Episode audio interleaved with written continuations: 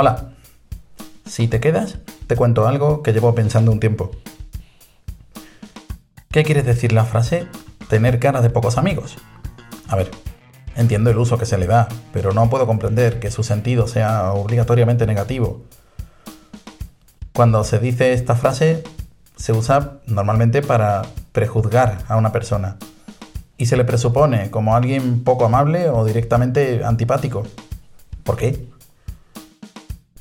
Si analizamos las palabras, la palabra cara, el prejuicio es más que injusto, ¿no? Se asigna un comportamiento a un rasgo físico, algo que se hacía antiguamente como patrón para detectar malhechores. Antiguamente. Y estamos en el siglo XXI. Si seguimos estrictamente con las palabras, ¿pocos amigos tiene que ser forzosamente malo? Le doy la vuelta a la pregunta. ¿Es más fiable alguien que tiene muchos amigos y su cara es diferente? Más bien quiero pensar que ya que los gestos faciales que más hacemos terminan definiendo líneas y arrugas en nuestra cara, las personas que suelen sonreír tienen la sonrisa como predibujada, mientras que las que no lo suelen hacer tienen otro tipo de marcas que no invitan tanto a, a bromas.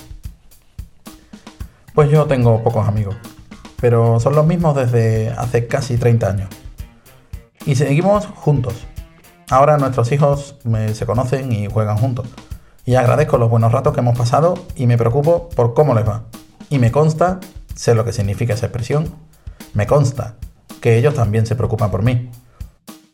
Tener cara de pocos amigos es una frase hecha. Es hecha como una prenda en serie, que no ha sido diseñada expresamente para ti. Una prenda para etiquetar a cualquiera, sin conocerlo.